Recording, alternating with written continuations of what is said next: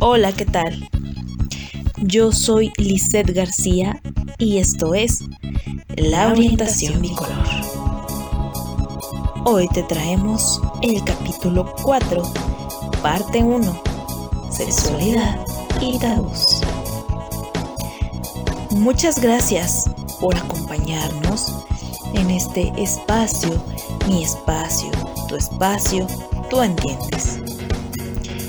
Y también gracias por esperarnos. De antemano, sabemos que has estado al pendiente de cada uno de los capítulos.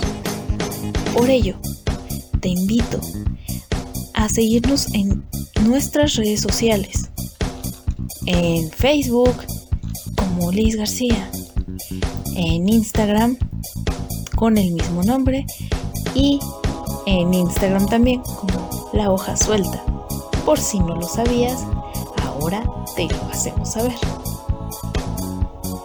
Y bueno, pues ahí mismo vamos a abrir un pequeño foro de preguntas en el cual podrás participar para también expresar aquí en este espacio tu espacio, tus dudas, tus experiencias, tus testimonios que quizá podremos plantear en nuestro espacio de testimonios verídicos.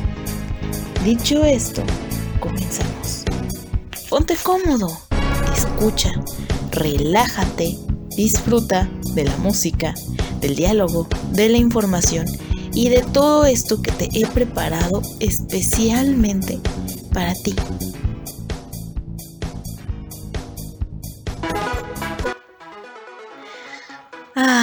Bisensual. Un día decides expresarle a alguien tu orientación. Hemos hablado de los diferentes escenarios donde impactaría dicha revelación.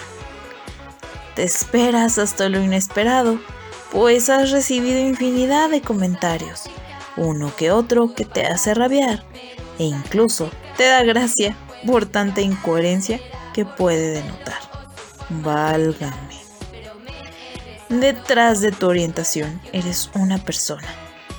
Alguien me dijo que detestaba comentar su orientación porque no era una prenda para etiquetarse y coincidí con ese argumento en un lapso de mi vida presentarse a un grupo, a otro individuo, más allá de gustos, e intereses, es la esencia la que nos hace únicos del resto. Es decir, todos tenemos algo especial que podemos denotar detrás de un docente, un ingeniero, un administrador, un psicólogo, un doctor incluso un político.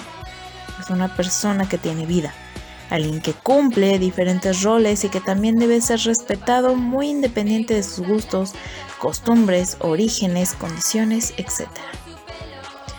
Sin embargo, la bisexualidad se ha visto envuelta en un sinfín de tabús, no solo por tener fama de ser una orientación a medias, sino por ser sinónimo de promiscuidad y dado por hecho que gracias a este doble gusto se verá involucrado en un festín de prácticas sexuales de todo tipo. De chile, de dulce, de mole y muchas cosas más. No es un buffet, o bueno, puede que Damas y caballeros, nos presentamos como bisexuales. Seguramente te han llegado propuestas de parejas, grupos, orgías, chicas heterocuriosas, chicos heterocuriosos e incluso pretendientes. No, no de los que quieren andar bien, no. De pretendientes que ligan contigo, aún con pareja porque dicen que les dan permiso. ¿Eres bisexual y te ha tocado? Por ello, aquí te traemos una lista de los tabús más comunes en la bisexualidad. Punto número 1. Son unos viciosos. En algún punto de mi vida conocí a una persona que significó una etapa muy importante. Mis ojos lo veían como simple amistad, con la que podía actuar de manera natural, como ahora lo hago de manera abierta aún, con ciertas limitantes. Entre pláticas le confesé que era bi y me empezó a sacar el cuestionario de todo lo que un bisexual podría o pudo haber hecho. No lo veía mal, pues ya me había sometido a contestar ese tipo de charlas, así que dejé que fluyeran las palabras. Entre comentarios recuerdo mucho uno que decía, Deberías enseñarme, ya que a tu lado tú has vivido más sexualmente haciendo referencia a practicar juntos infinidad de fantasías sexuales. Justamente como lo decía desde un principio, algunos se dejan llevar por un prejuicio al escuchar un Hola, soy bisexual, como sinónimo de Hola, soy promiscuo y vengo a tener sexo doble con ambos sexos. Recordemos la definición de ser bisexual como la capacidad de sentir atracción romántica, afectiva y o sexual por más de un género o sexo. Lo cual señala Esperanza Montero, miembro de COGAM, Asociación en favor de los derechos LGBTI.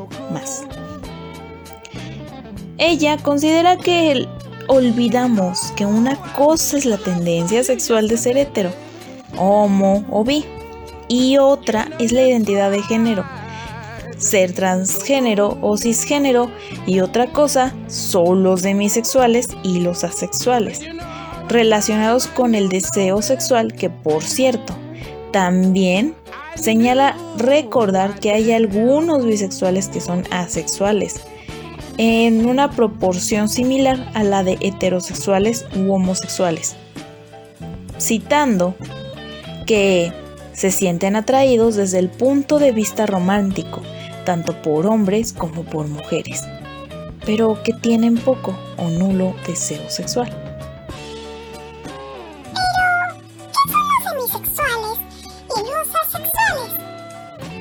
Según la Real Academia Española, demisexual se usa para aludir a quien solo siente atracción sexual por alguien con quien tiene un vínculo emocional. La psicóloga Carolina Guzmán, en una entrevista para la revista Cromo, señala. La demisexualidad es una orientación sexual que forma parte del espectro asexual. Las personas que se categorizan dentro de este grupo afirman vivir la atracción sexual de forma emocional. Es decir, hasta que no forman vínculo con una persona independiente de su orientación e identificación, no se sienten atraídas sexualmente, deseo o erotismo. En varias ocasiones la demisexualidad se confunde mucho con la sexualidad, la cual se diferencia de no sentir ningún tipo de atracción por el placer genital, ya sea hacia el resto de los demás o incluso de sí mismos, cosa que en la demisexualidad el sujeto deberá primero tener una atracción sentimental de forma concreta para después experimentar cierto deseo.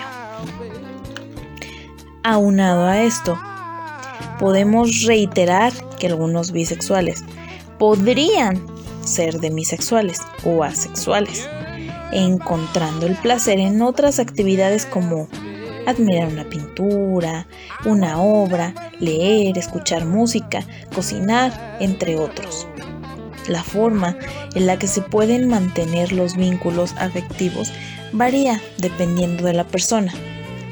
No descartamos que uno que otro bisexual es vicioso por mero gusto, pero no todos están cortados por la misma tijera. O quizás sí. O quizás hay varias tijeras, quién sabe. Son infieles por naturaleza. Punto número Mm, no tengo confianza de los bisexuales. Me pueden poner los cuernos con un hombre o una mujer. Encima está el doble de posibilidades. ¿Por qué voy a ser más infiel que tú? Mm, no estamos en la misma sintonía. Eres infiel por mero instinto. haciendo referencia e hincapié en el anterior capítulo, sabemos de antemano que las posibilidades de ser infiel son las mismas, pese a la orientación que se tratase. Nadie es más o menos infiel por ser heterosexual u homosexual. La cosa es que por ser bisexual, la inseguridad de la pareja aumenta y por ende no se cree competentes al mantener una relación con alguien así, porque no tiene cómo competir ante alguien del mismo sexo. Suena burdo, ¿no? Por otro lado, en la serie de bisexual, producido por Desire at se señala la gente define con quién te encuentres en este momento. Si estás con una pareja del mismo sexo, eres gay, pero si estás con una pareja del sexo opuesto, estás viviendo una vida hetero. En dicha serie juegan mucho a reírse de los tabús que todavía existen en la sociedad. Durante la trama veremos a las amigas de la protagonista, las cuales harán una crítica de esta elección. Pues durante los primeros capítulos, estas se burlan diciendo que nadie conoce a un bisexual de verdad. Estoy bastante segura de que la bisexualidad es un mito. Fue creada por publicistas para vender vodkas de sabores. A lo que la otra agrega que son turistas sexuales que quieren experimentar. ¿Quieres verla? Te invito a buscarla. Son promiscuos. Hablando en términos generales, nuestra sociedad se ha envuelto en diversos factores, donde el bisexual es tachado de practicar la promiscuidad como un rasgo que lo define en casi toda su totalidad. Como lo hemos expuesto en el capítulo anterior, ¿cómo me enfrento en sociedad? El ser mujer y ser bisexual es mucho más aceptado que ser un varón bi, debido al morbo al que se expone el género. Dicho esto, es común saber que las personas que poseen esta orientación se catalogan como personas promiscuas o que son poliamorosas sin detenernos a examinar el verdadero significado de dichos conceptos. Cabe destacar que la promiscuidad y el poliamor no son exclusivos de la bisexualidad. Si bien es cierto, dichas prácticas son adoptadas por cualquier persona, independientemente de su género y orientación. El gusto se rompe en géneros. Cualquier experiencia es viable, solo importa lo que tú decidas, cómo te sientes cómodo y con qué intenciones lo haces, pero sobre todo, qué métodos empleas para cuidar tu salud, tanto física como emocionalmente.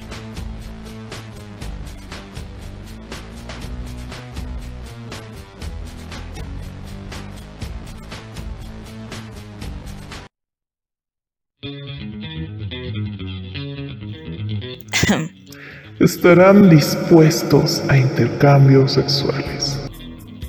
Llevadas de la mano con la promiscuidad, las prácticas sexuales han dejado una incógnita que aún sigue en observación constante por el pensamiento del ser humano.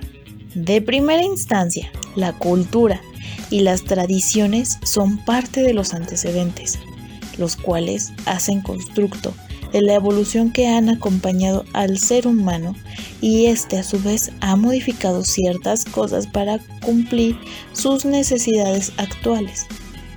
Sin embargo, las mismas creencias han cerrado algunos a limitarse a experimentar otras formas de obtener placer y es ahí donde surge la exigencia de exploración a través de distintas prácticas.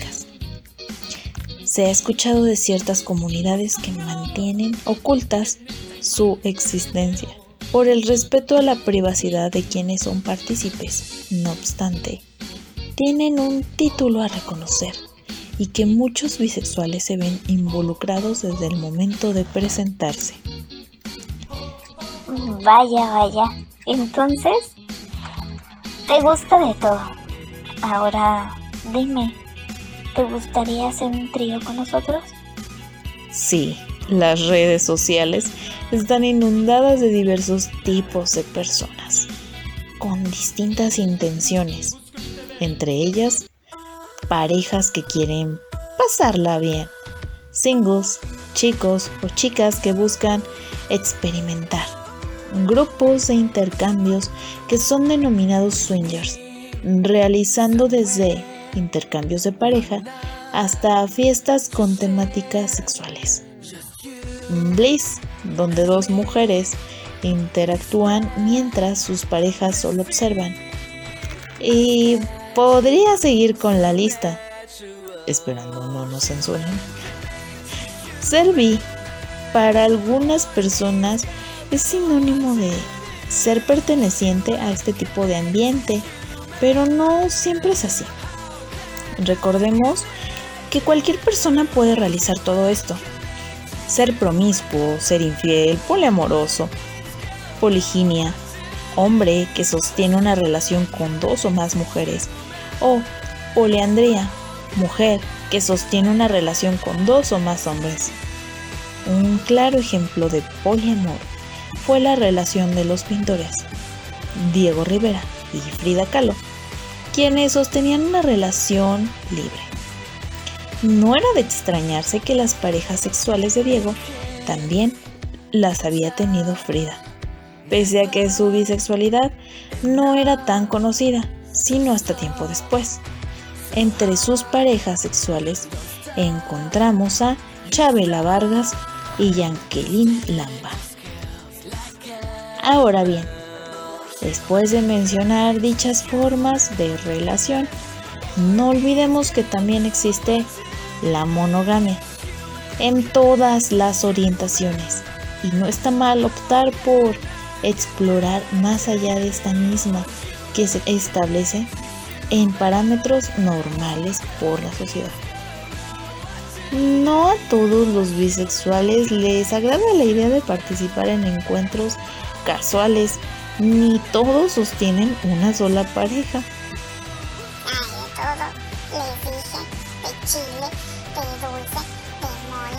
La sexualidad en toda la extensión, tanto de la palabra misma como del significado, ha estado envuelta por miles de tabús que aún siguen sin resolver. En nosotros está el romper los estigmas día con día, recordando que la gama de pensamientos es amplia, la perspectiva de cada individuo es fundamental. Ahora que hemos mencionado a dos grandes artistas que utilizaron la pintura para expresar su ideología del arte, para poder hacer posible esto, emplearon diversas técnicas y colores donde seguramente apreciaste el rojo y el azul. El azul cielo cerca del corazón, que le dieron matiz a las rojas arterias conectando así consigo mismo.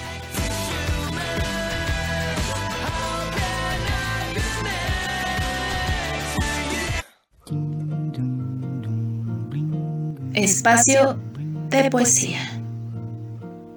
Transmitido y escrito por Liz García. Extracto del escrito Noche y Soledad de Lizeth García. Iba caminando sola. La noche también estaba sola. Oía voces y volteé a todos lados. No era nadie. Y fue ahí donde me cuestioné. Me taché de loca por pensar que había alguien más conmigo, por platicar con la soledad de mi sombra, que se dibujaba muy tenue por la baja intensidad de la luna. Fue ahí donde también descubrí la noche. Igual estaba sola, igual se tachaba de loca. Me contó que también oía voces todos los días, sobre todo de madrugada. Tenía buen oído, colosal vista panorámica. Podía verlo todo. A la gente que solía escabullirse en la noche para ser libres y olvidarse tan siquiera un poco de su desdichada vida.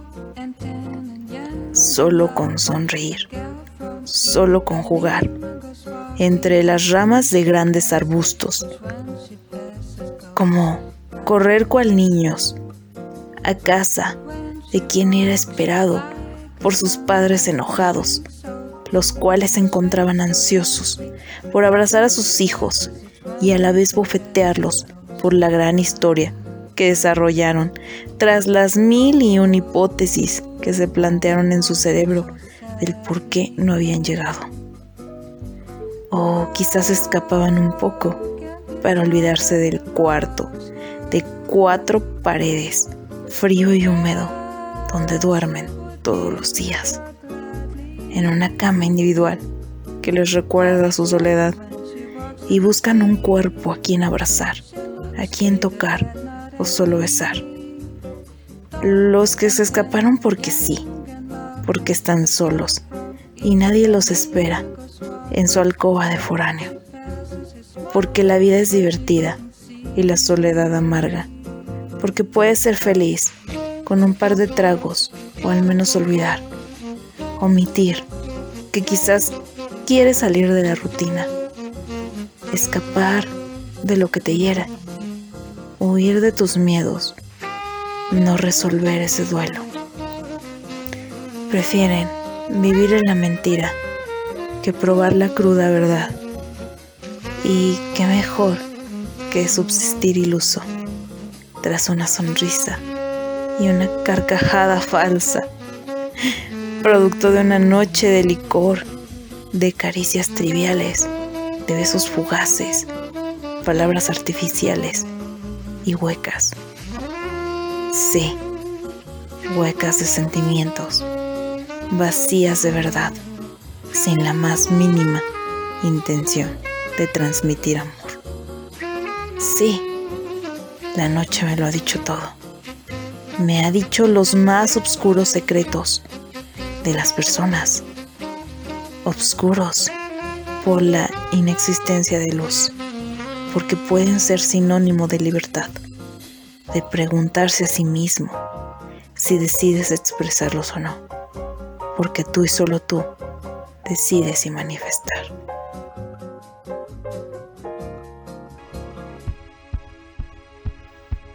Muchas gracias por acompañarnos en este tu espacio, mi espacio, nuestro espacio.